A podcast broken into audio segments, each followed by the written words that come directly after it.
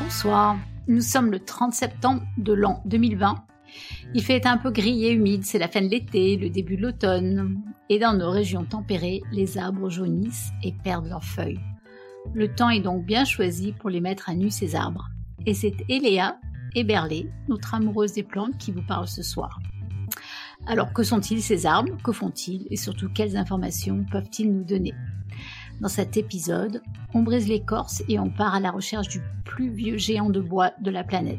Peut-être pour nous discerner le prix du plus vieil arbre en passant. Vous êtes sur Podcast Science et épisode 422. Bienvenue.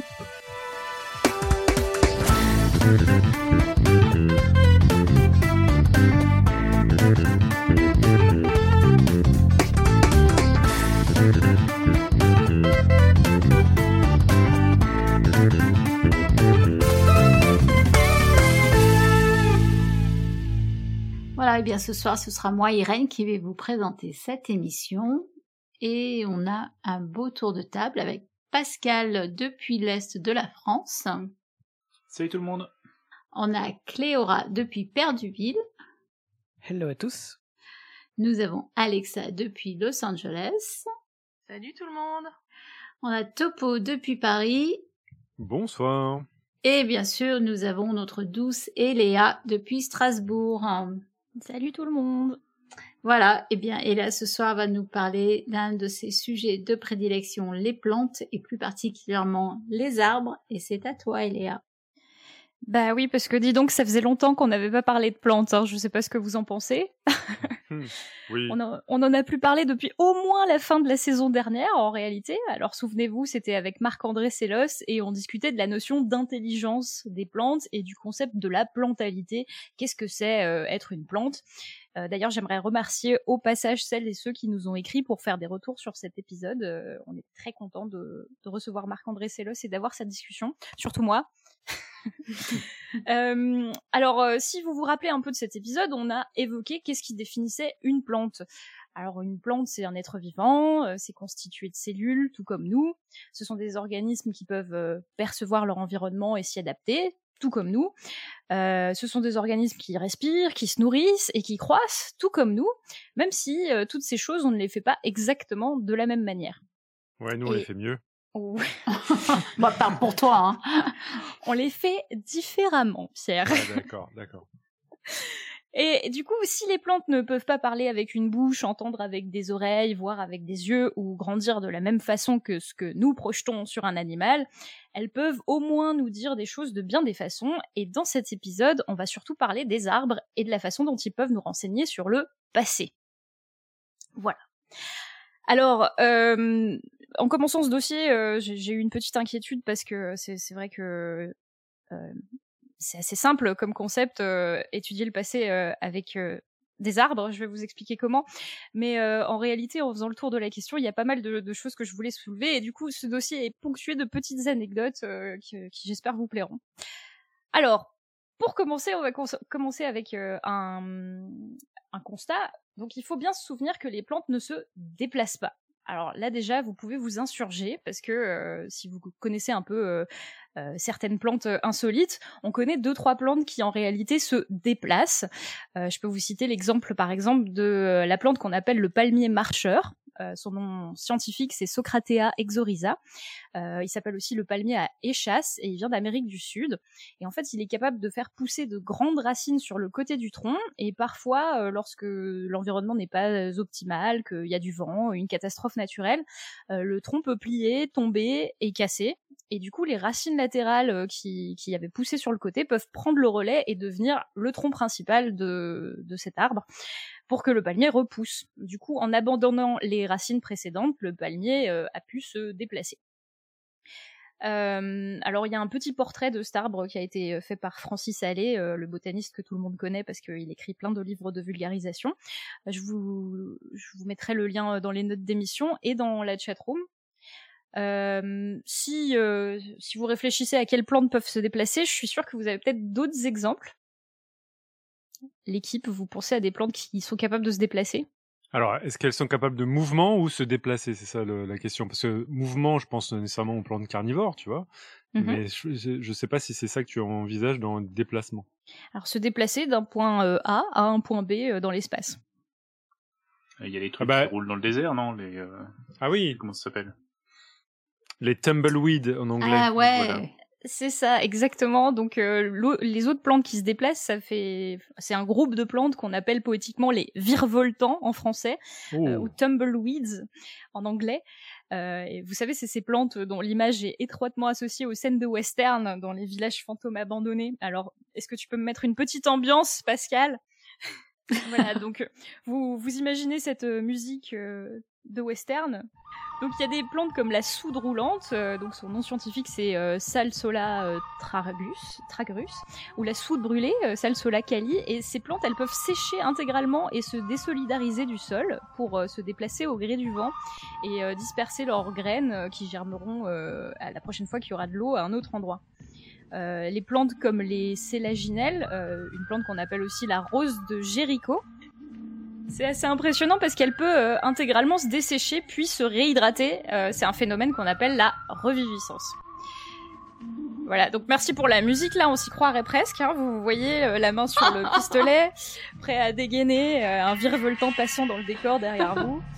Bizarrement, si je te, je te mets dans un western, je te, je te, je te vois pas justement comme euh, la, la, la pistolero, mais plutôt comme euh, la botaniste qui, qui doit protéger le cowboy. Je suis la, la fille qui court dans la scène derrière pour essayer d'attraper le, le tumbleweed qui roule.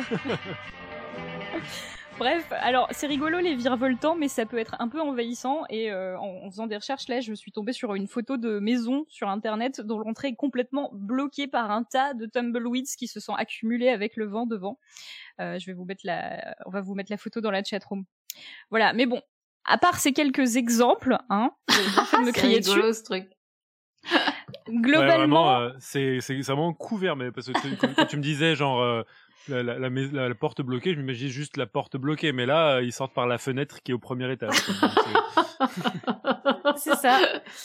Même si le vent souffle toujours dans la même direction et qu'il y a beaucoup de ces plantes-là, euh, à chaque fois qu'il y a un obstacle, ça fait des grosses accumulations de ce- ces trucs-là. Alors, c'est, ça a l'air euh, léger comme ça, mais c'est, c'est quand même épineux, certaines espèces. Enfin, c'est, c'est un peu chiant, quoi, de, de passer au travers ça.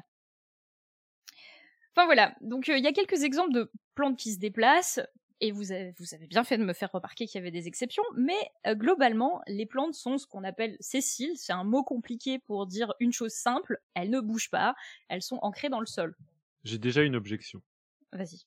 J'ai déjà ton, une objection sur, ton, sur, sur, sur ta définition. Parce que, alors, autant pour euh, la plante comme la soude roulante, la soude brûlée, pas de problème. En plus, j'aurais pu vous dire, euh, les graines qui se déplacent, c'est des plantes qui se déplacent. Donc ça compte. Ouais, mais c'est pas la même, c'est pas c'est pas, c'est, c'est pas la même plante. Oui, mais c'est des embryons de plantes, tu vois, qui se, Oui. qui se déplacent, donc euh, euh, soit. Mais dans ton premier exemple, dans lequel tu as ton palmier marcheur, au final, c'est uniquement de la régénération. Donc ça, en fait, c'est comme si c'était du développement, c'est ça? C'est ça. Bah, il peut, il peut euh, repousser sur euh, un axe principal euh, en, en étant après être tombé. Ouais, tu vois, mais du coup, la croissance d'un arbre, ça pourrait être compté comme un déplacement, alors qu'on aurait tendance à pas dire que c'est le cas. Oui, mais sa croissance se fait depuis un autre point que l'endroit où il a commencé. Ce qui est possible pour certains arbres. Ce qui est possible pour certains arbres.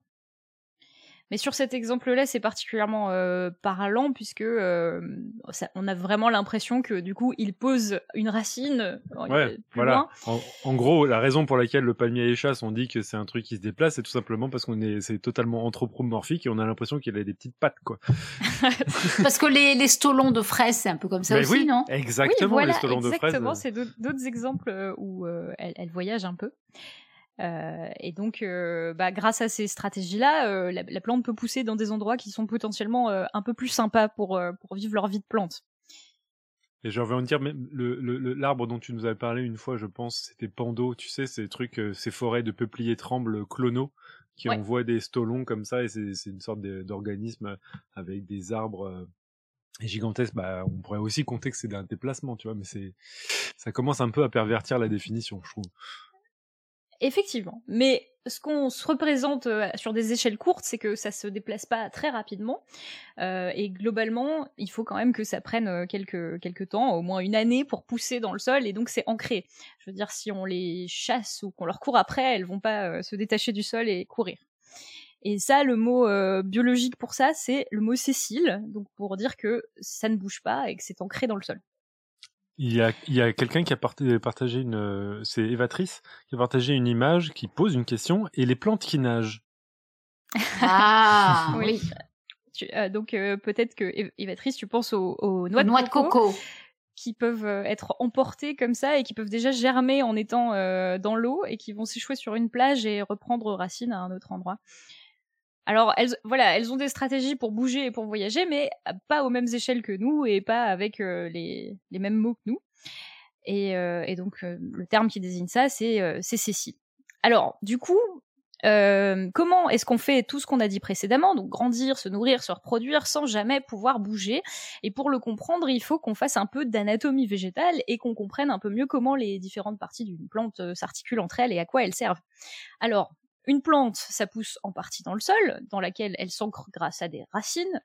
De là partent une ou plusieurs tiges sur laquelle s'agencent les feuilles, et ces feuilles peuvent prendre toutes sortes de formes, mais ont pour fonction principale de faire la photosynthèse, c'est-à-dire de produire des sucres euh, qui sont nécessaires à la plante euh, grâce au dioxyde de carbone, à l'énergie lumineuse. Euh, donc encore une fois, c'est pas vrai pour toutes les plantes. Hein. Il y a plein d'exceptions. Certaines plantes ont des racines aériennes, euh, comme les orchidées tropicales. Certaines plantes n'ont carrément pas de racines, comme les Tillandsia. C'est les plantes qu'on appelle les filles de l'air, et elles poussent en, cheveux comme ça, avec euh, des poils qui captent l'humidité ambiante, et elles n'ont pas besoin d'aller pomper euh, l'eau du sol. Mais bon, sur le schéma global de qu'est-ce que c'est qu'une plante type qu'on est capable de croiser, nous, dans nos forêts d'ici, Pensons à un arbre, il y a des racines, un tronc, des feuilles. Et euh, le dernier truc important que doit faire une plante pour passer à la postérité, si je peux m'exprimer ainsi, ce sont les organes reproducteurs. Et là, je pourrais vous faire un dossier entier là-dessus, euh, sur euh, la façon dont les plantes peuvent se reproduire, parce que entre les spores, les cônes, les fleurs, les fleurs simples, les fleurs complexes, les stratégies de reproduction triviales ou fantastiques, côté végétal, il y a pas mal de créativité. ah oui, ça 16 heures le dossier? Peut-être dans deux semaines. Bon, super. Surtout que tu as mis je pourrais euh, sans S, donc ça veut dire que c'est euh, du futur, c'est pas du conditionnel, donc tu vas le faire. Je vais probablement le faire un jour, mais en fait, il faudrait trois dossiers, je pense. Donc voilà, euh, ce qui est important de retenir, c'est que la plupart des plantes qu'on connaît et qu'on croise au quotidien, ça s'organise selon un axe principal, la tige, et que de cet axe partent les feuilles et les autres axes secondaires. Et donc, la croissance d'une plante se fait en hauteur. Ça, je pense que vous le savez tous et que vous pouvez tous l'envisager. Il suffit de penser euh, au bambou, par exemple, qui est capable de pousser de 1 mètre par jour euh, pour certaines espèces.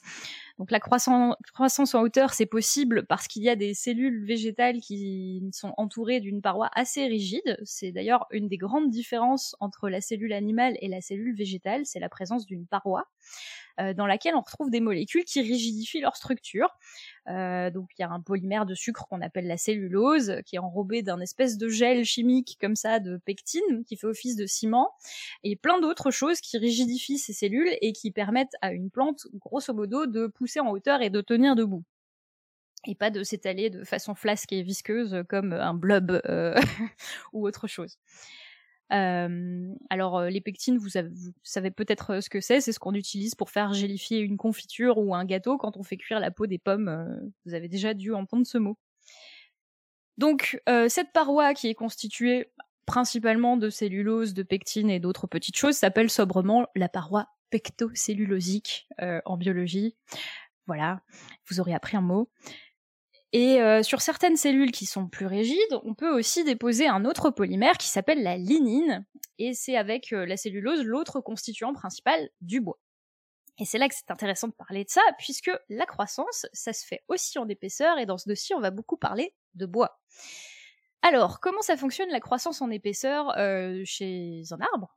Ça se fait selon un cercle concentrique. Euh, à partir d'une zone de croissance qu'on appelle le cambium, euh, et à partir duquel on produit des vaisseaux conducteurs. Alors il y a deux types de vaisseaux euh, sur une plante. C'est comme les vaisseaux sanguins, sauf que ça fait pas la même chose. Il y a les vaisseaux de phloème qui sont plutôt à l'extérieur de ce cercle et qui vont transporter euh, la matière organique, les structures, etc. dans un sens qui va de haut en bas, donc des feuilles vers la racine. Et inversement, on a les vaisseaux de xylème qui sont un peu plus à l'intérieur sur le cercle et qui transportent euh, de l'eau, des minéraux et ça va plutôt de bas en haut, donc des racines, vers les feuilles. Chaque année, euh, ces vaisseaux-là vont se régénérer en poussant vers l'extérieur, euh, tandis que l'intérieur du tronc va mourir petit à petit. Et du coup, euh, si on laisse pousser en épaisseur comme ça, donc votre votre tige qui va devenir un tronc va devenir de plus en plus épaisse. Euh, tout à la fin, on peut aussi avoir une nouvelle couche de cellules qu'on appelle en langage scientifique l'assise subérophélodermique, pour vous la péter, mais qui en gros est, une couche à partir de laquelle on va produire le liège et qui va s'ajouter à l'écorce, qui est grosso modo la couche extérieure de protection autour du bois de l'arbre, et qui est tout ce qui est au dehors de la limite du cambium où on va produire les vaisseaux euh, à l'intérieur. Ça va? Vous visualisez à peu près? Bah oui. Tu sais euh, d'où ça vient le, mot cambium, si ça a un sens, enfin si étymologiquement ça nous, ça nous renseigne sur ce que ça veut dire ou...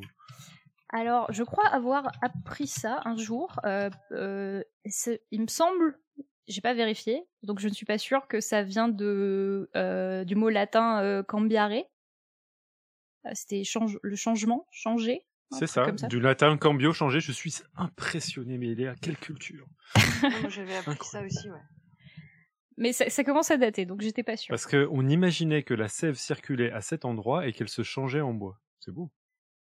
Mais faux, du coup. C'est beau, hmm. mais faux. donc, euh, qu'est-ce que c'est en fait euh, ces vaisseaux? Ce sont des cellules euh, végétales, du coup, qui se transforment un peu et qui se creusent et se rigidifient pour donner des conduits. Donc c'est pas la sève qui se solidifie pour pour faire ces vaisseaux, c'est vraiment des cellules qui deviennent creuses et qui font office de de tuyaux pour transporter des choses. Alors, juste pour qu'on revisualise un peu et qu'on introduise un peu de vocabulaire, là, prenons un arbre entier. Alors, vous imaginez un beau chêne, un très gros chêne, et vous coupez son fût. Alors, pourquoi j'utilise le mot fût? On a deux mots. Euh, Il faut surtout bien prononcer, parce que moi j'ai entendu cul. Fût non. avec un F vous lui comme coupez le cul. Donc le tronc d'un arbre, c'est toute la partie centrale, euh, l'axe central qui porte les branches, et le fût, c'est juste la section d'arbre entre le sol et le début des premières branches. D'accord, donc c'est la coupe que je dois mettre en image pour la chatroom. C'est ça. Donc, euh, vous faites une coupe transversale euh, d'un chêne, et là, du coup, vu qu'on a une croissance en épaisseur et ainsi de suite, dans la partie centrale, vous allez retrouver euh, des vieux vaisseaux de, de xylème. Donc euh, le xylème, vous vous rappelez, c'est ce qui transporte euh, l'eau, les minéraux, etc. du bas vers le haut. Et donc ça, c'est tous les vaisseaux qui ne sont plus utilisés à l'intérieur. Et ça, on appelle ça le duramen, cette partie où le bois de cœur. Et à part assurer le maintien de l'arbre, ça sert pas à grand chose. C'est d'ailleurs pour ça qu'on retrouve des arbres qui sont quasi creux et qui pourtant sont en pleine forme, parce que les vaisseaux conducteurs qui sont encore actifs sont à l'extérieur du tronc. Et du coup, dans cette partie externe, vous avez le bois vivant qu'on appelle l'aubier, dans laquelle la sève circule encore et qui se renouvelle euh, chaque année. Et euh, cette zone est souvent plus claire chez certaines espèces, comme euh, le chêne par exemple. Alors, là, c'était pour vous mettre un peu l'anatomie globale de, de, l'arbre pour que vous voyez bien où on se situe. On va vraiment parler de euh, ce bois d'arbre et de ces sections d'arbres. Euh, donc je pourrais m'arrêter là et vous parler, enfin parce que sinon je vais vous parler d'anatomie euh, et, de physiologie végétale pendant des heures. Mais je voulais vraiment vous parler ce soir d'autres choses qui sont les cernes d'arbres. J'espère que j'ai réveillé un peu le bûcheron qui est en vous et que vous avez parfaitement l'image de ce que peut être cette coupe transversale de tronc. Tabarnak, mais bien sûr. Voilà. Alors, est-ce que je dois préciser la différence entre anatomie et physiologie, peut-être? Oui. Vas-y, vas-y. Euh, donc, euh, pour euh, les gens qui font pas de biologie, et ça arrive à tout le monde, je vous rassure, euh, souvent, souvent on confond euh, ces, ces termes. Donc, l'anatomie, c'est plus une science descriptive où on va observer et recenser les types et les positions de différents organes d'un organisme. Et Mhm. la physiologie, c'est plutôt la science qui étudie les fonctions et les spécificités des organes euh, des êtres vivants. En gros, l'anatomie décrit ce qui existe à tel endroit et la physiologie explique à quoi sert ce truc qui est à tel endroit. Ça va, c'est clair? Et la physionomie, c'est l'aspect euh, des, des gens, du coup, qui est quelque chose qui n'a rien à voir, vraiment.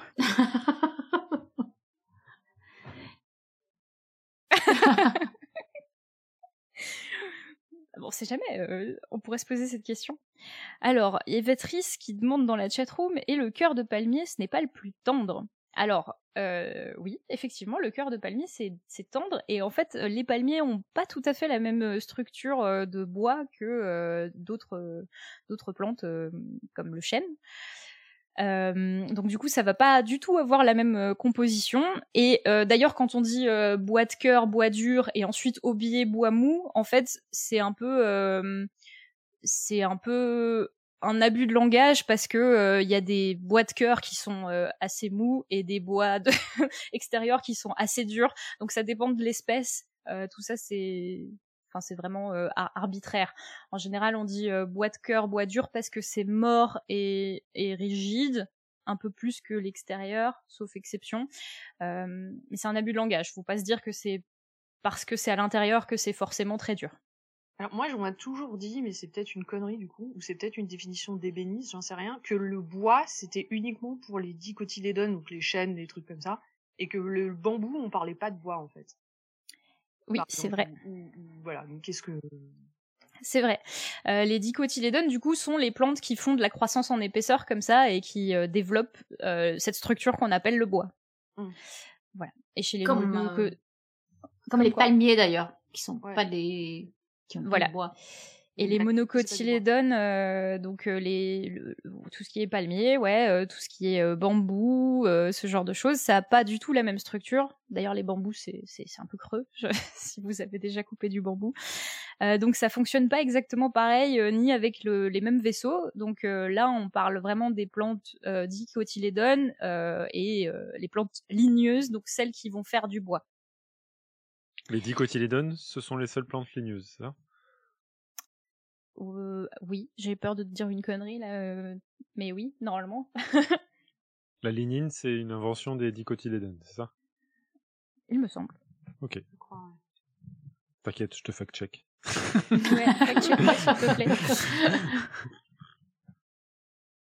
Donc, euh, j'ai pas révisé mon arbre phylogénétique euh, avant de faire l'émission. Donc, du coup, si ces arbres euh, grandissent chaque année en épaisseur, est-ce qu'il ne serait pas possible de compter le nombre de cernes de croissance en épaisseur pour donner l'âge d'un arbre? C'est trivial. Alors, euh, la question qu'on se pose, c'est qui a eu cette idée folle en premier? Aristote. Einstein C'est souvent Aristote.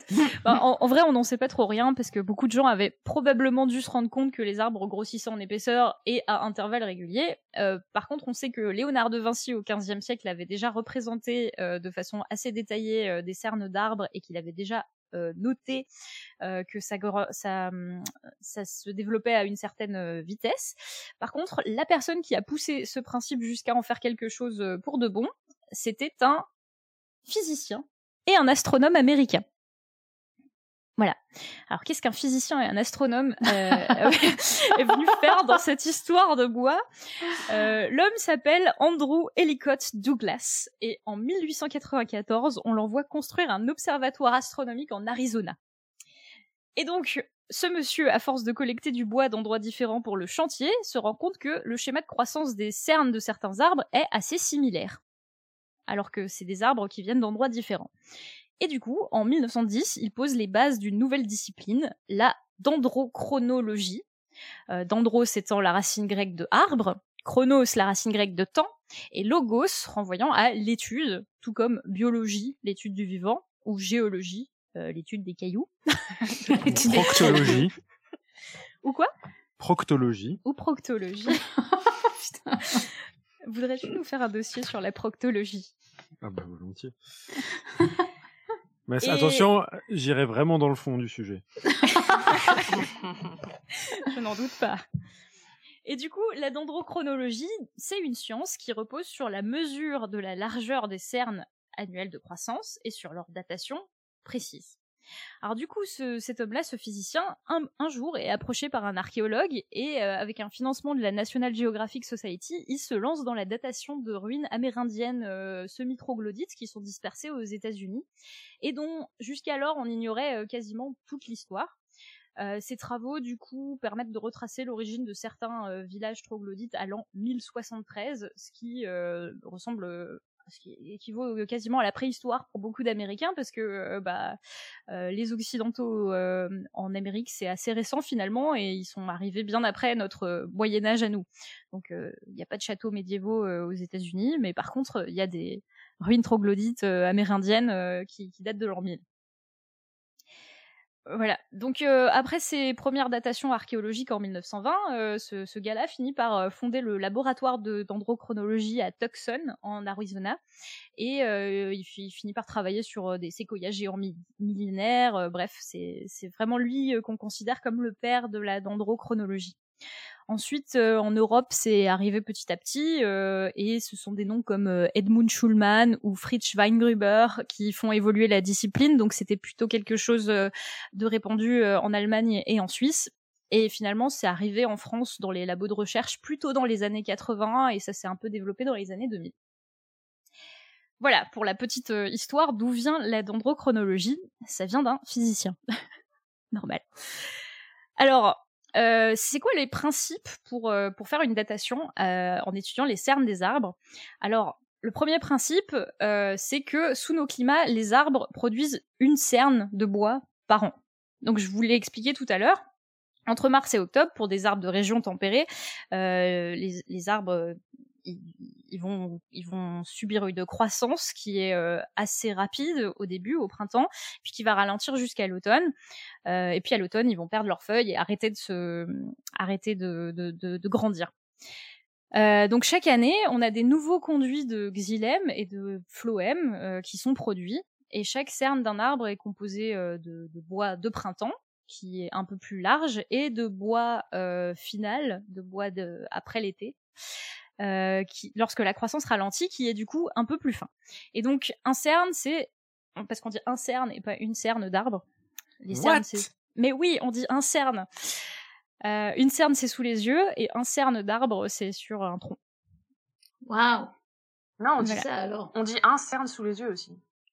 On dit un cerne sur les yeux? Ouais. Ah bon. Ouais, Bah On dit voilà. pas... Attends, on dit pas une cerne sous les yeux? Non. Qu'est-ce que tu me racontes là?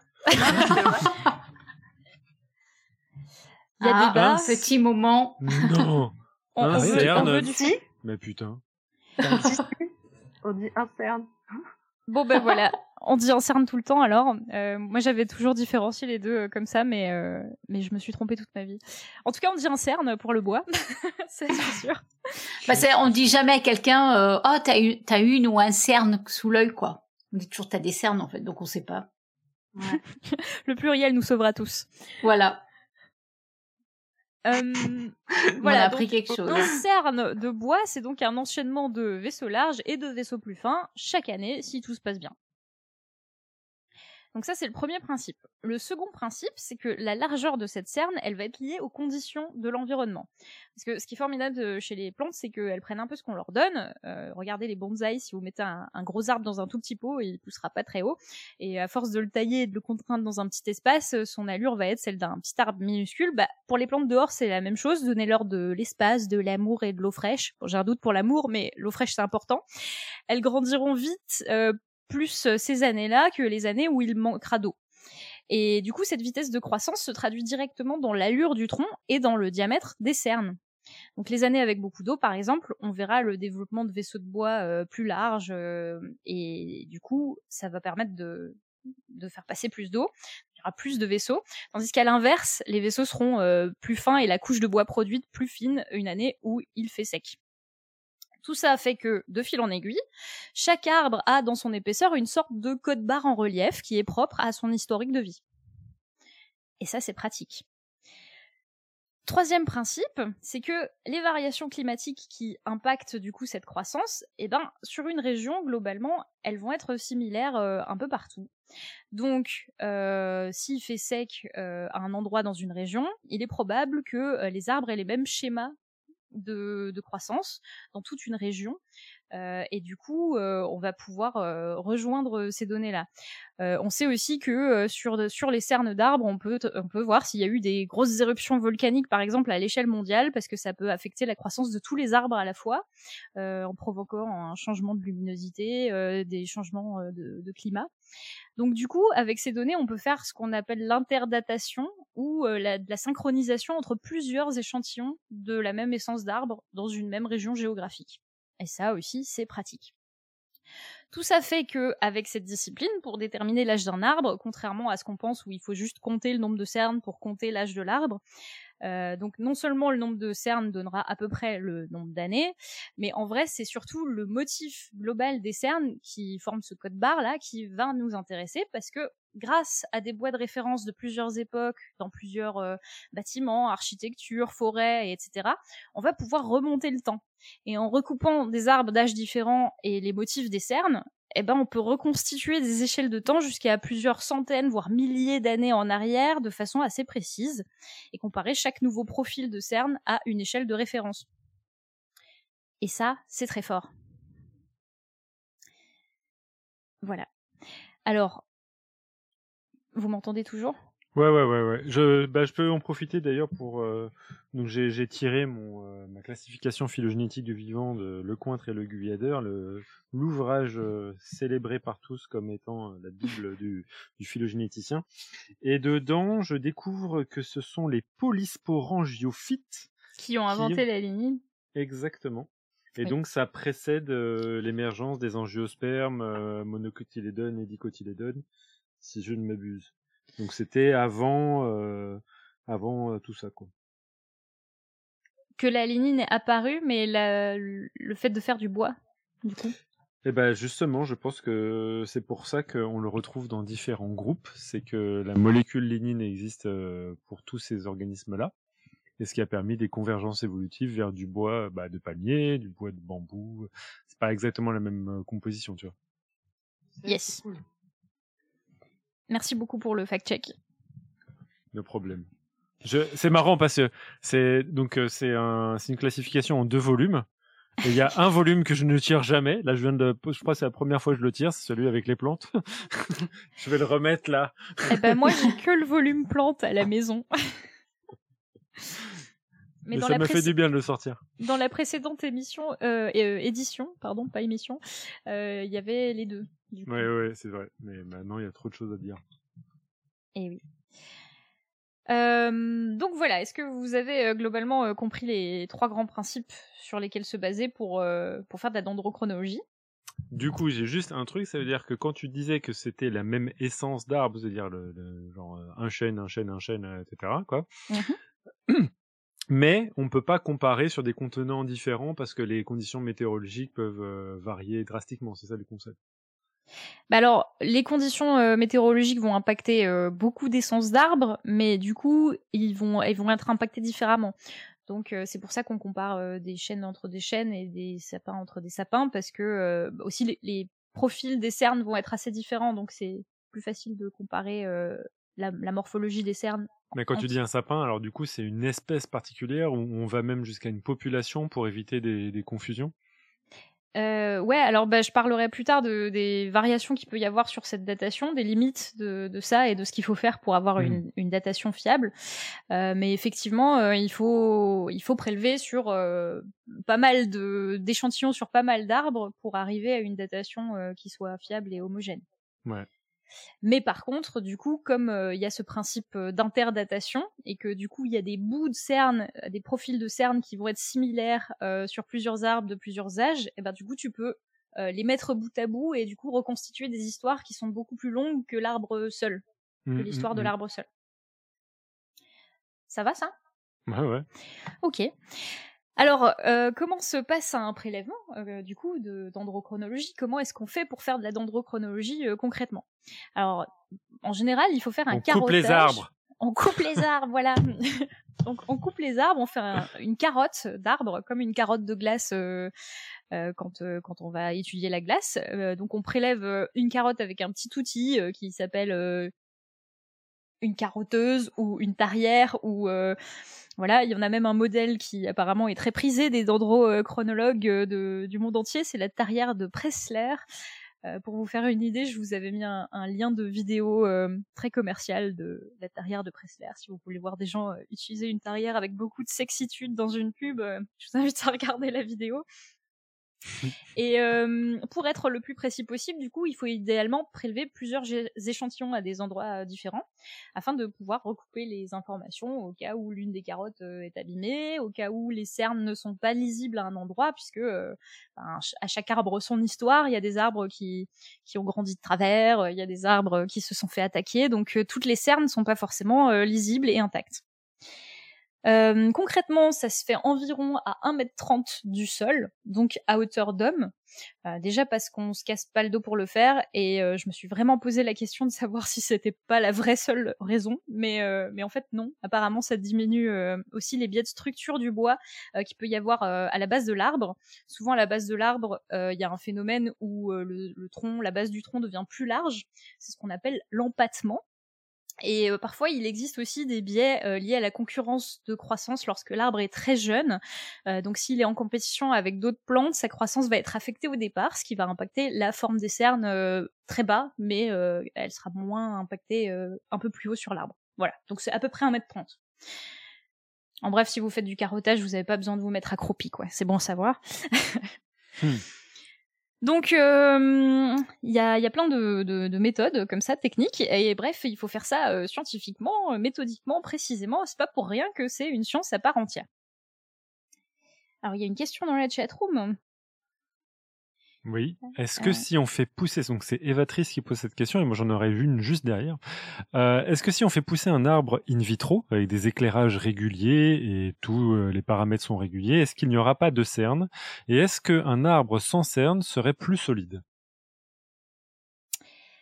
Euh, c'est une très bonne question. Alors, éclairage régulier, euh, ça va pas trop impacter parce que c'est c'est des cycles un peu plus longs qu'un cycle journalier qui vont impacter la croissance du bois. C'est vraiment des cycles saisonniers. Euh, par contre, il y a des plantes qui euh, font, alors elles font toujours des cernes puisque la croissance en épaisseur du coup va être un peu continue. Par contre, on n'aura pas cette différence euh, alternance été. euh, enfin, Ça, ce serait si on, on maintient la durée du jour euh, stable pendant tout le temps. C'est ça le, le- le concept. Toi, tu, tu, les, tu isoles les arbres et tu les fais pousser en énormes serres. Euh, tu, tu gardes euh, l'alternance jour-nuit euh, pendant Identique. des années. Voilà. Mais il faudrait garder la température aussi, euh, il Ouais, faudrait ouais. garder euh, l'humidité. Donc, euh, alors, on peut pas faire avec toutes les espèces parce que du coup, euh, genre un chêne qui est habitué à faire une alternance euh, hiver, euh, été, hiver, été, euh, il va continuer à, à, à voir ça pendant, pendant un petit temps. Euh, mais Bah, les arbres tropicaux, C'est- C'est-à-dire que si tu les fais pousser là-dedans, un chêne, il ne, il- spontanément, il fait ses alternances saisonnières sans attendre qu'il y ait des signaux de l'environnement. je, je crois pendant un moment, ouais, euh, que Oh. C'est c'est encore inscrit. Mais c'est pas vrai pour des petites, plus petites plantes. Hmm. Euh, en tout cas, euh, donc si on prend une, plante qui pousse en continu comme ça, par exemple dans un, une zone tropicale, bah du coup les, les cernes, euh, l'alternance des cernes est moins visible, mais par contre on peut quand même euh, traquer la, la croissance en épaisseur. Je vais peut-être en, en reparler euh, un peu plus à la fin du dossier. Et est-ce que un arbre sans cerne serait plus solide? Alors, euh, bah, du moment que ça fait du bois, en fait, du moment qu'il y a ces cellules euh, qui sont rigidifiées, etc., l'arbre serait tout aussi solide. Et le fait qu'il y ait des cernes, finalement, c'est juste une alternance de un peu plus poreux, un peu moins poreux, un peu plus poreux, un peu moins poreux. Et voilà. Du coup, euh, je j'ai jamais fait de physique des matériaux, mais euh, j'imagine que globalement, ça doit avoir à peu près la même euh, solidité. Tiens, bah, peut-être que je peux partager cette image que tu as mis euh, dans le back-end, où il y a Quercus, euh, Abies alba et Ulmus, qui sont trois arbres euh, dans lesquels je ne sais pas exactement ce que tu comparais, mais on voit très bien ce que tu expliquais à l'instant, une alternance de gros euh, vaisseaux et plus petits vaisseaux. Ouais, donc euh, donc sur la sur cette photo effectivement c'est juste pour montrer que en fonction de, des espèces de- d'arbres c'est pas du tout les mêmes euh, les mêmes profils donc une cerne euh, avec le, le bois d'été le bois d'hiver tout ça ça va pas du tout avoir le même diamètre ou la même tête donc c'est pour ça qu'on compare des espèces entre elles parce que la structure des vaisseaux est pas tout à fait est pas tout à fait la même entre chaque espèce. Mais moi, j'ai une question pour les espèces tempérées, justement, où tu as celle d'alternance. Est-ce qu'elles peuvent se développer, euh, tu vois, dans un milieu euh, hyper euh, buffer comme un laboratoire, par exemple? Est-ce que ça marcherait qu'il n'y ait pas cette alternance, justement? Bah, je sais pas euh, combien de temps, ah oui, ça marcherait, euh, parce qu'il y a, y, a des- y a des plantes qui sont cultivées en, en laboratoire, mais euh, je sais pas exactement ce que ça fait de perturber leur, euh, leur euh, rythme, euh, leur rythme circadien sur la durée. Je l'ai jamais fait. Euh. Le rythme circadien, c'est le rythme perçu par le- le- le- l'organisme de, de l'alternance du jour et de la nuit. Ouais. Donc euh, je, je crois que les, le rythme inscrit continue pendant un moment jusqu'à ce que euh, ça se reprogramme pour s'adapter à, à la lumière. Quoi. Euh, je sais pas si j'ai euh, répondu à la question. Qu'est-ce que tu Non. nous montres, Pierre? Je montre un truc à Alexa, je voulais pas te perturber. Elle est trop bien. Je crois que Pierre est en train de montrer une chauve-souris à Alexa. C'est une belle euh, chauve-souris, ouais. Pardon. Ça n'a rien à voir, désolé. Bon voilà, donc du coup, euh, c'est super, on a un outil génial pour évaluer l'âge des arbres, euh, bah, si on l'utilisait pour chasser le plus vieil arbre de la planète. Alors justement, une anecdote intéressante euh, que tu connais, euh, Pierre. Oh, Euh. si peu. C'est le moment pub? Ouais, c'est le moment pub. Vous pouvez découvrir cette histoire dans un ouvrage qui s'appelle Nature secrète. Nature secrète a été publié dans les éditions Duno avec le merveilleux, mirifique Patrick Beau et j'ai complété par euh, certaines anecdotes scientifiques, euh, on va dire certaines, pour toutes les espèces- qui se trouvent dans Nature secrète. Achetez Nature secrète. Achetez Nature. Secrète, parce que Pierre Kerner a fait un effort et il a mis des plantes dedans. C'est vrai. Été obligé et contraint. Donc du coup, une anecdote euh, là-dessus, euh, c'est que en 1963, un certain Donald R. Curey euh, tentait de forer pour estimer l'âge d'un très vieux pin de bristlecone. Euh, donc euh, le nom scientifique de cette espèce c'est Pinus long- longeva, longeva. Euh, donc il vit longtemps effectivement. Et pour vous faire une idée mentale de ces arbres, à quoi ça ressemble, ce sont des pins très très durs, très noueux et très solides, euh, qui ont souvent l'air un peu euh, dénudés parce qu'ils n'ont pas forcément beaucoup d'épines et que le climat euh, où ils poussent est très froid et ça les est très venteux et ça les rend très tortueux. Et donc, en tout cas, ils sont suffisamment solides pour que notre scientifique en question ne parvienne pas à forer sa carotte. Du coup, il a réclamé l'abattage du pain. Euh, ce pain s'appelait Prometheus, hein. et donc il voulait vérifier son âge. Et en l'ouvrant et en en prenant une section, euh, bah, il se trouve qu'avec euh, ses 4900 ans, euh, il venait d'abattre le plus vieux pain du monde. Pas de bol. Quelle horreur. Mm. Euh, voilà. Donc euh, c'est c'est un arbre, c'est d'ailleurs le titre de l'anecdote dans le livre, mais c'est un arbre qui est vraiment mort pour la science, quoi. Alors heureusement, il y en a encore d'autres, et il y a euh, un pin qui est appelé Mathusalem, euh, qui lui est actuellement estimé à un âge de 4850 ans. Voilà, encore un petit demi-siècle, et puis il battra le record de Prométhéeus. Alors il y a probablement des arbres qui sont plus vieux encore, mais euh, soit ils n'ont pas été trouvés ou mesurés, quelque part c'est peut-être mieux comme ça.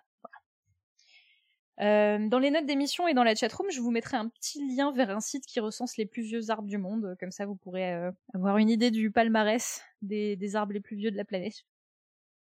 Alors c'est quand même un petit problème méthodologique euh, cette histoire de forage. Hein, euh, Enfin, je sais pas si vous, vous aimeriez qu'on vous transperce avec une carotteuse pour prélever euh, une section de votre cœur en passant à travers vos vaisseaux. Ça n'a pas l'air terrible. Effectivement, si vous faites ça sur un arbre vivant, il va pas crier, mais par contre, il est néanmoins blessé. Et euh, des vaisseaux ouverts comme ça aux quatre vents dans une forêt, c'est un peu la porte ouverte aux parasites, aux bactéries, aux champignons, euh, aux petits insectes xylophages qui grignotent le bois et qui sont Alors, d'ordinaire. certes, euh, ça ne crie pas un arbre, mais si on devait l'imaginer, est-ce que tu peux nous imiter euh, le cri euh, d'un arbre? Ah Ce qui est bien, c'est que quand elle est elle est concentrée sur son dossier, on peut lui faire n'importe quoi. É- Écoute, euh, j'essaye d'y mettre du mien. hein, Je... je fais ce que je peux. euh. Bref, donc euh, voilà. euh, si vous ouvrez un arbre, c'est c'est. Enfin, vous allez créer une, ouverture qui d'habitude euh, n'existe pas. Et du coup, prélever sur un arbre vivant, ça peut quand même théoriquement fragiliser l'arbre. Et c'est pour ça que les dendrochronologues maintenant ils rebouchent leurs trous de carottage. Alors euh, les plus courantes des carottes, c'est fait dans quelque chose comme euh, 40 cm de long et 5 mm de diamètre.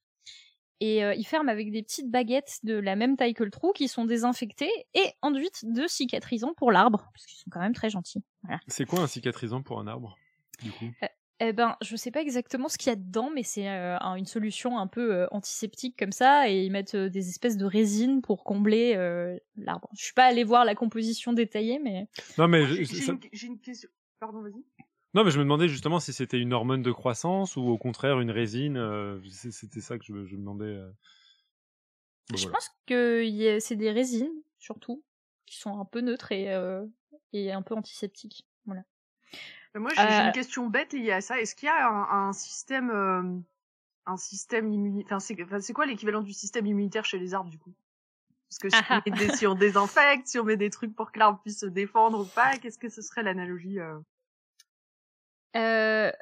Enfin, l'analogie, en fait, euh, l'arbre déjà, il est protégé par toutes ses couches, donc il y a beaucoup de défense physique dans un arbre euh, qui empêche les, pathogènes de rentrer. Et après, quand tu fais un trou, euh, ça, dépend des plantes, mais il y a tout un tas de stratégies qui vont de euh, bah, sécréter de la résine comme les pins euh, pour euh, piéger euh, les, les insectes dedans pour pas qu'ils rentrent, euh, les engluer, etc.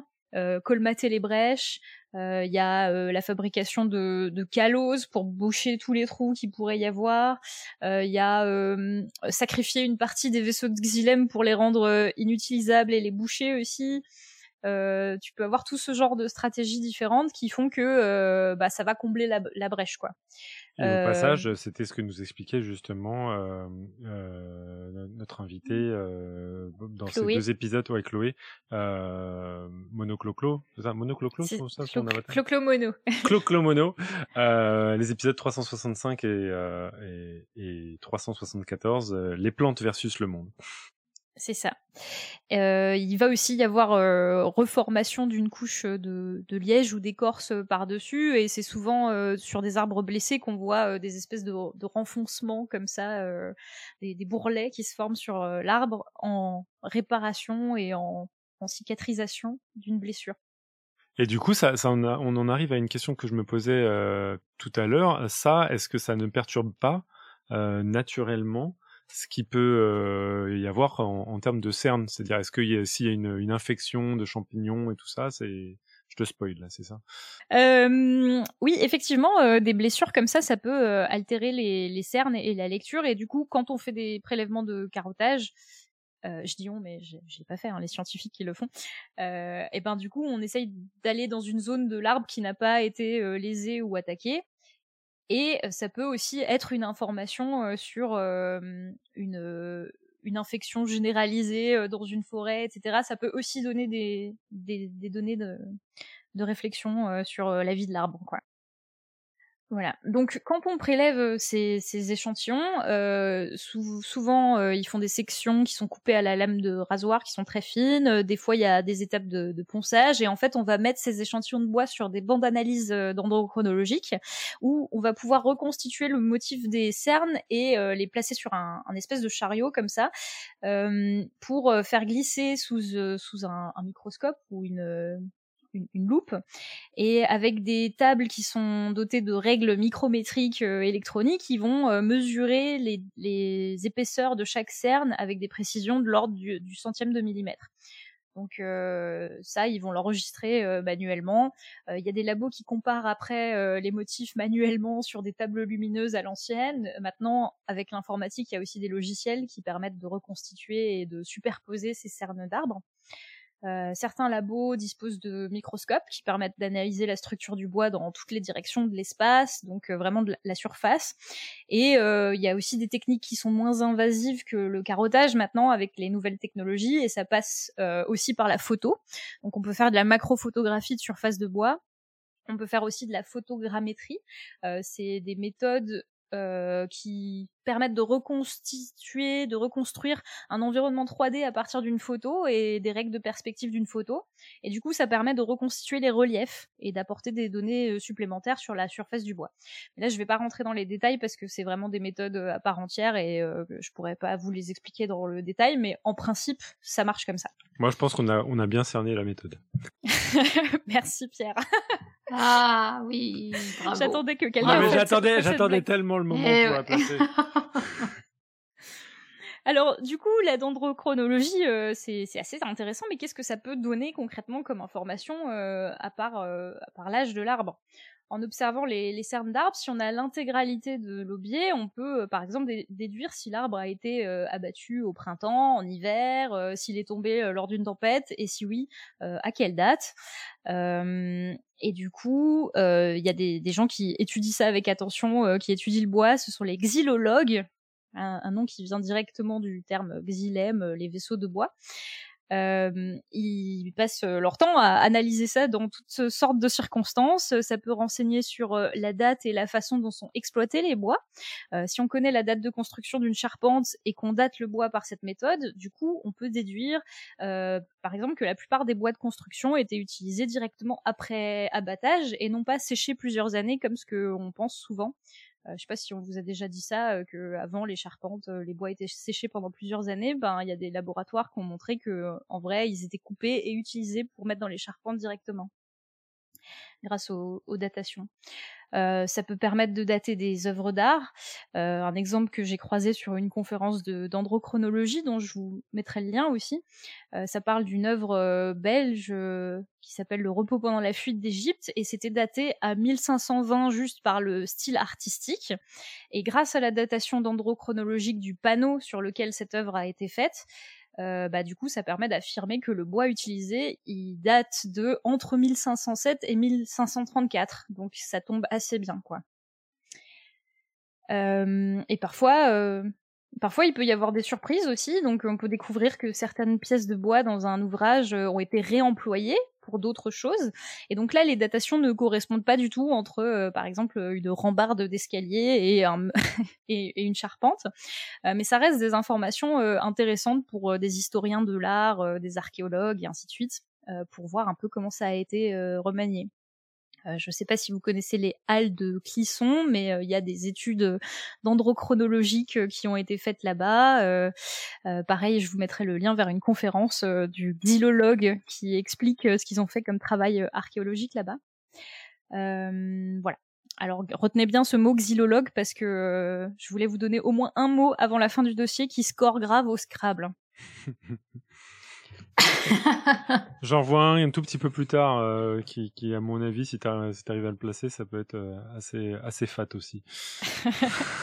on, va y venir. Euh, donc du voilà, du coup, si cette discipline, ça a surtout été utilisé en archéologie pour dater des arbres fossiles ou évaluer l'ancienneté d'une œuvre ou d'une construction, on peut aussi utiliser ces informations contenues dans les cernes de bois en climatologie pour reconstruire des phases climatiques, les périodes de sécheresse, les périodes de froid et ainsi de suite. Dans ce cas, on parle de dendroclimatologie. On ça, peut aussi... un, hein, de, de mots fat. Ouais. On, peut euh, aussi retracer des historiques de feux de forêt, de dégradation du bois par des pathogènes, euh, des dynamiques de croissance au cours du temps, euh, des données qui sont assez précieuses pour faire de la dendroécologie. Et les personnes qui tentent de retrouver par exemple des phénomènes géologiques plus larges comme des traces d'éruptions volcaniques peuvent même se revendiquer de la discipline de la dendrogéomorphologie. Voilà. Donc il y a plein de sous-disciplines à l'étude des cernes de bois et en vrai on peut en faire plein de trucs. Alors, euh, à quel point est-ce que tout ça s'est démocratisé? Alors, en France, ça reste une discipline euh, assez récente. De ce que j'ai pu voir, il y a une entreprise euh, qui s'appelle Dendrotech qui fait l'essentiel des datations de charpente grâce à cette méthode. ils ont d'ailleurs monté une base de données dans laquelle on peut retrouver tous les monuments qui ont été étudiés en France à la lumière de cette méthode. Euh, donc euh, voilà, ils font de l'expertise de biens immobiliers, euh, de monuments historiques, ils peuvent reconstituer des chronologies de chantier. bref, dès, qu'il y a les bois, du bois, la dendrochronologie peut contribuer à comprendre comment ça a été construit et quand. J'ai aussi trouvé un site suisse de dendrochronologie où ils font pas mal de datation de bois sous-marins dans les lacs, par exemple. Comme le bois se conserve bien lorsqu'il est immergé, du coup, il doit y avoir des données sacrément intéressantes du point de vue archéologique là-dessous.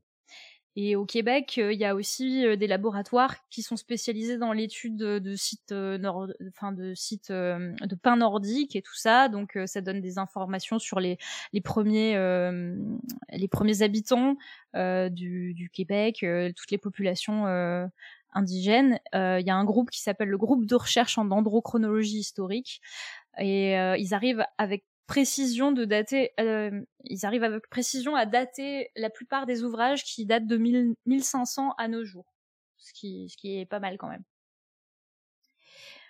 Euh, alors, euh, juste un, petit mot parce que cette méthode a l'air super cool et super intéressante et effectivement on peut faire plein de choses avec. Il y a quand même des limites. c'est que bah, pour faire une vraie section qui est assez longue, euh, il faut que le code barre il soit suffisamment grand pour qu'on puisse euh, retrouver à quelle période de l'histoire euh, ça arrive. Et donc, plus l'échelle de temps couverte sur un même arbre et un même échantillon est longue, et plus c'est facile de la replacer dans l'histoire. c'est un peu comme si on fait une comparaison avec une séquence d'ADN.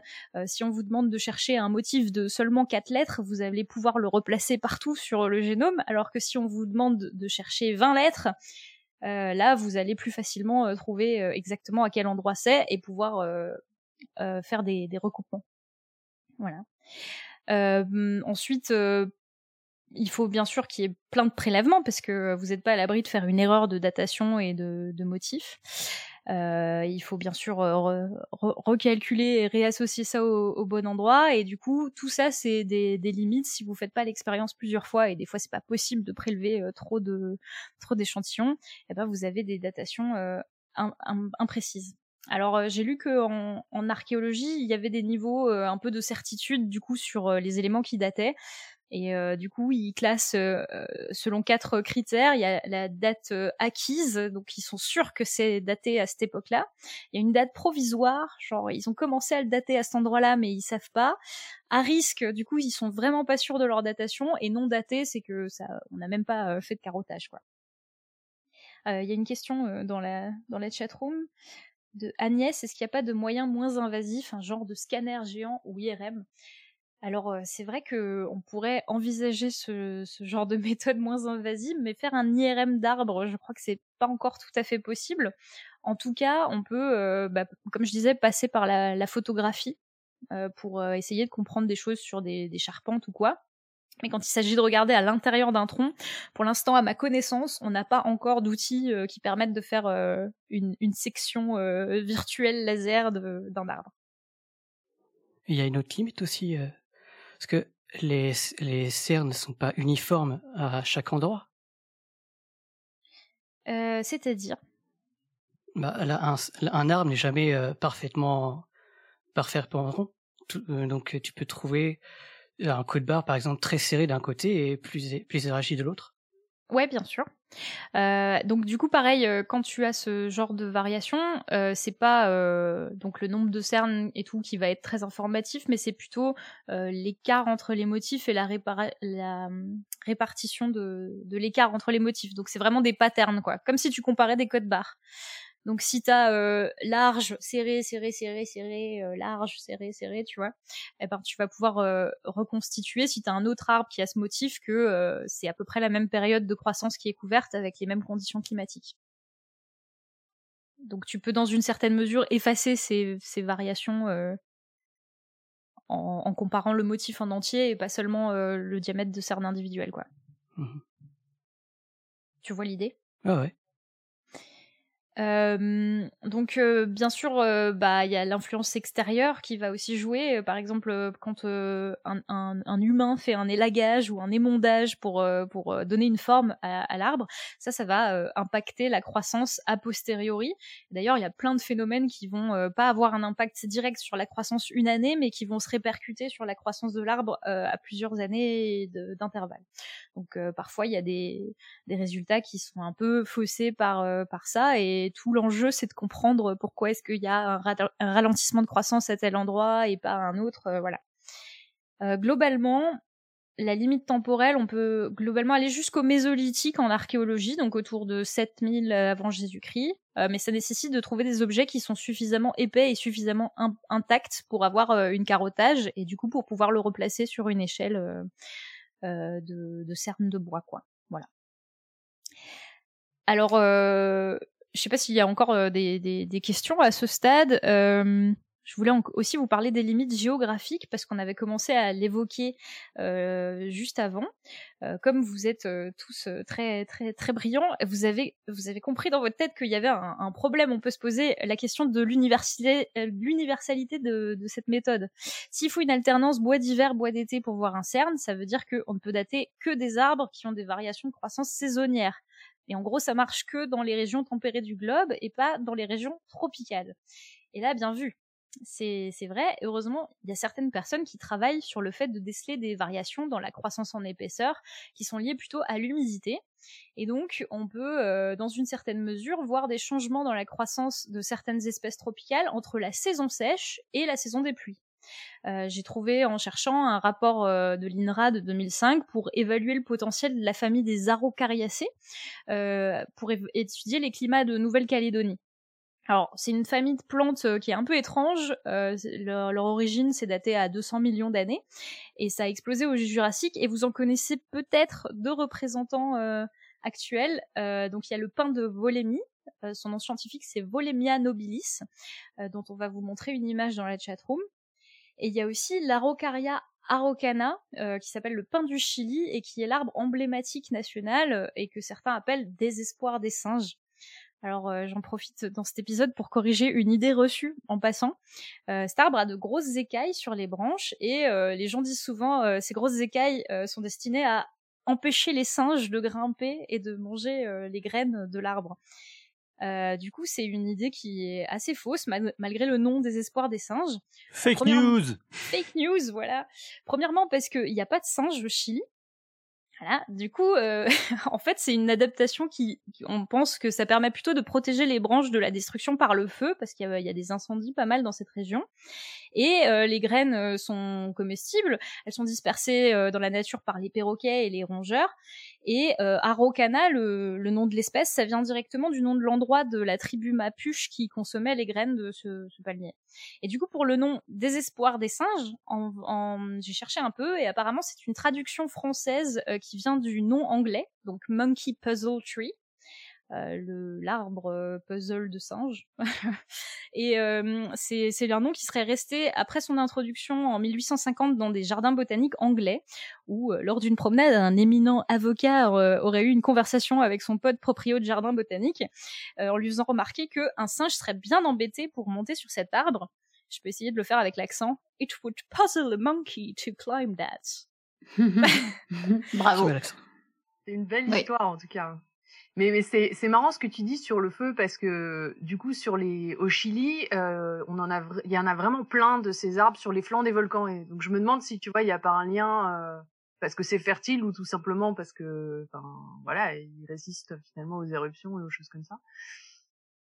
Euh, bah, je crois que donc ils ont des adaptations euh, et leur écorce est euh, assez dure et épaisse pour résister aux incendies justement.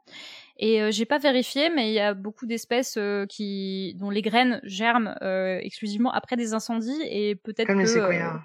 voilà, comme les séquoias géants. qui eux ont plein d'adaptations aussi pour résister au feu et notamment une couche de, de liège qui est impressionnante. Leur écorce est toute molle et c'est que c'est cool. Donc euh, voilà, petite euh, petite anecdote. Euh, donc je vous ai un peu parlé de, de ces limites-là, mais c'est pas vraiment une limite puisque du coup il y a des labos qui cherchent vraiment à trouver d'autres espèces de référence pour pouvoir étudier ces phénomènes-là, malgré le fait qu'il n'y ait pas d'alternance de saison dans, dans certains, certaines zones euh, géographiques. Et il y a euh, certains laboratoires anglo-saxons qui vont plus loin en ce moment et qui complètent du coup l'analyse morphologique des cernes avec ce qu'on appelle la dendroisotopie. Donc c'est l'analyse de la composition isotopique euh, en oxygène ou en carbone dans les cernes du bois et dans la cellulose et la, et la lignine. Euh, alors, je ne sais pas si je refais euh, un peu un point sur qu'est-ce que c'est qu'un isotope. Euh, rapidement peut-être. Mm. Ouais. Bah, en gros, pour euh, un atome, euh, on a un certain nombre de protons et de neutrons dans le noyau. Et euh, normalement, le nombre de neutrons et de protons définit la taille de l'élément et sa position dans le tableau périodique. Et en fait, certains atomes ont un nombre de protons identique, mais un nombre de neutrons variable. Et ça, c'est ce qu'on appelle des isotopes. Donc, il y a le carbone 12 à 12 neutrons, par exemple, et il y a le carbone 14 à 14 neutrons.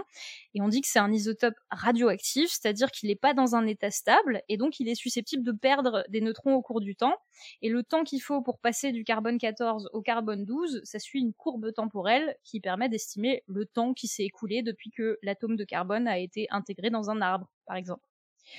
Du coup, euh, les courbes de calibrage que les gens font en dendrochronologie, elles ont aussi permis de corriger des fois certaines datations courtes au carbone 14, euh, parce que avant on supposait que la concentration de carbone 14 était constante, alors qu'en vrai il y a eu des variations au cours de l'histoire.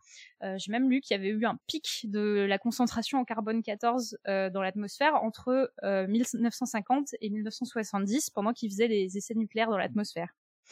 Donc mmh. euh, ces variations euh, isotopiques, euh, la dendrochronologie permet de corriger les erreurs parce que c'est une donnée de temps supplémentaire qui n'est pas le carbone 14 et donc grâce à ces différentes méthodes, on peut aller sur des trucs de plus en plus précis.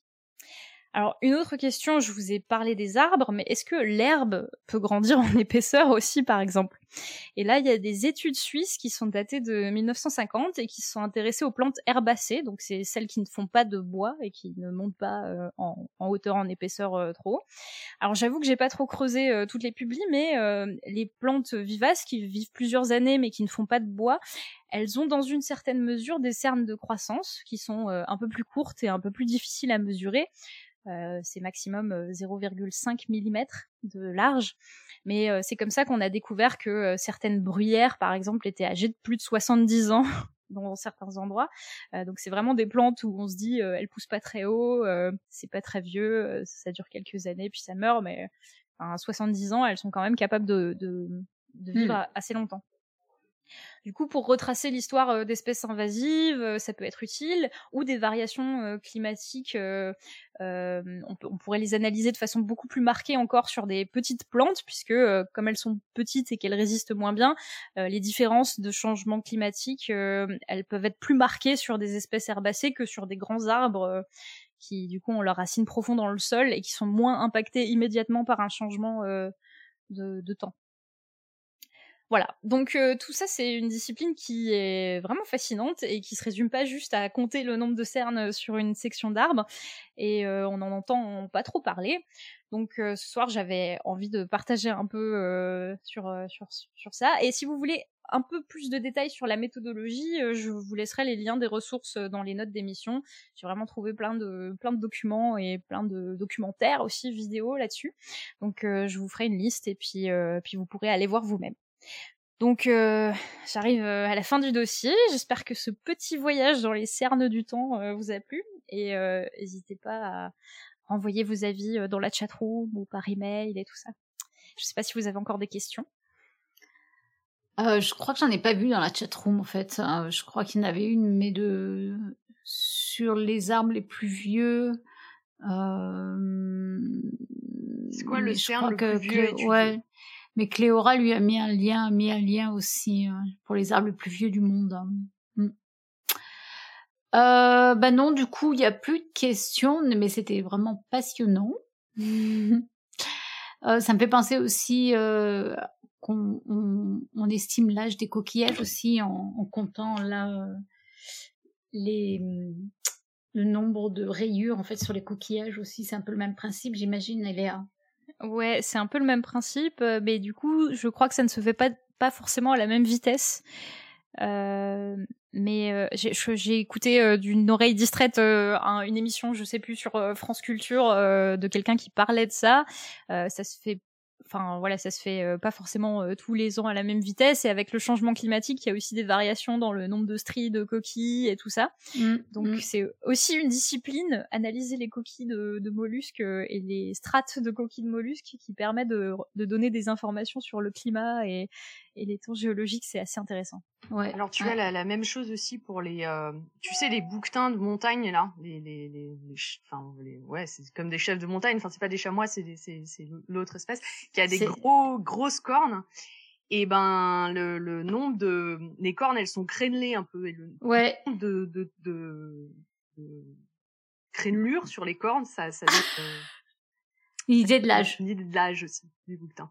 Alors je Ah sais ouais. plus si c'est deux par an ou un par an ou il me semble que c'est soit deux par an, soit un par an, soit un tous les deux ans. Enfin il y a un truc, je sais plus exactement euh, à, à combien correspond euh, une unité, mais euh, tu as un lien très clair entre euh, voilà le nombre de, de crénelures et l'âge de la bête. Ah ouais. C'est pour ça que les deux mâles ont des très grandes cornes. Oui. Bah, après, c'est après c'est- ça paraît logique que les, les, les mâles les plus vieux ont des, des cornes les plus longues, mais, mais c'est intéressant que ça, ça, ça grandisse avec des cernes, quoi, qu'on puisse, Ouais. euh, ou des crénelures, comme tu dis, qu'on puisse compter, quoi. Euh, je précise quand même peut-être euh, avant de finir pour euh, ceux qui nous écoutent, j'ai jamais fait euh, concrètement réellement hein, dans dans la vie. Donc je vous en parle vraiment comme quelqu'un qui qui a lu des choses dessus et qui qui vous partage tout ça, mais je suis pas spécialiste de la discipline, donc il y a plein plein de subtilités, de techniques dont je vous en ai dont je vous ai pas parlé. C'est encore une discipline qui est bien plus bien plus profonde que ça et on peut faire beaucoup de choses avec la dendrochronologie. Rien que le nom, déjà, ça donne envie. Mm. Ok, bah écoutez, on continue rapidement. Euh. Alors, pour la chatroom, je voulais annoncer que la, la prochaine émission, qui sera la semaine prochaine, ça sera une émission qui, qui parlera d'économie. On aura un invité, Eureka, qui vient nous parler de son bouquin et hum, qui plus précisément viendra nous parler de l'intérêt de rembourser les prêts. Et puis, nous avons la citation du soir. Alors, les citations, c'est toujours un grand moment pour moi parce que euh, je sais pas du tout quoi choisir comme citation. En général, je vais sur euh, les sites euh, genre Even et citation.com et, et ce genre de trucs. et je cherche un mot-clé. Et là, j'hésitais entre deux. Vous me dites ce que, ce que vous en pensez, on garde la meilleure. Il y en a une, c'était La vérité est plus difficile à cerner quand tout peut être vérité de Stanislaw Jerzy. Voilà. Je, je vous laisse méditer sur, euh, sur, sur cette citation. Et l'autre était pas mal non plus. Et elle dit Le temps a-t-il seulement un sens? N'est-ce pas plutôt une durée qui, elle, cerne le temps, l'immobilise et lui apporte une valeur De Jacques Lamarche. Oh là là, là c'est profond. hein. J'aime bien la falloir- deuxième moi. Ouais. Je crois que je préfère la deuxième aussi. On va Euh, garder la deuxième. Est-ce que tu veux que je te la refasse, Topo, vu que tu viens de revenir? Un Topo? Salut. tu veux que je te refasse la citation? Que t'évoque-t-elle? Le temps a-t-il seulement un sens? N'est-ce pas plutôt une durée qui, elle, cerne le temps, l'immobilise et lui apporte une valeur? Moi, c'est ce que ce que ça m'évoque, c'est qu'il y a une vidéo de Science Click sur euh, la, le sens de la flèche du temps qui vient de sortir et que j'ai hâte de regarder. D'accord. Très bien. Bon. Sur l'entropie. en gros. Voilà. Et Bien, euh, bien. pe- pendant qu'on passe euh, aux, aux citations métaphysiques, je peux peut-être enchaîner avec euh, le, le quiz du moment. Et allez. absolument. Ah ah. Euh, on peut prendre un coup de soleil à travers euh, une vitre, un faux ou un tox? On veut des Alors. photos. Oui, c'est vrai que Irène le répète quand même euh, depuis plusieurs émissions. On a eu zéro photo de euh, poditrice ou poditeur tout nu, euh, bronzé à travers les vitres. Enfin, Ouais. qu'est-ce qu'il faut, qu'est-ce qu'il faut faire pour euh, pour demander euh, Des Bon. photos. C'est insupportable ça. Du Ouais. coup, on y répond dans la prochaine émission Roue Libre et on compte sur vous pour nous envoyer toutes vos idées euh, incroyables pour tester euh, si c'est une info ou une intox. Voilà. Et on aura bientôt Ouais. Balance ton podcasteur à cause de cette demande. Bon, eh bien voilà la fin de cette émission et les cernes sous nos yeux risquent de trahir ce moment où il faut nous séparer. Voilà, j'espère que vous vous souviendrez des xylologues et ainsi grâce à Léa, vous allez encore briller en société. On se retrouve la semaine prochaine pour parler d'économie et en attendant que servir la science soit votre joie.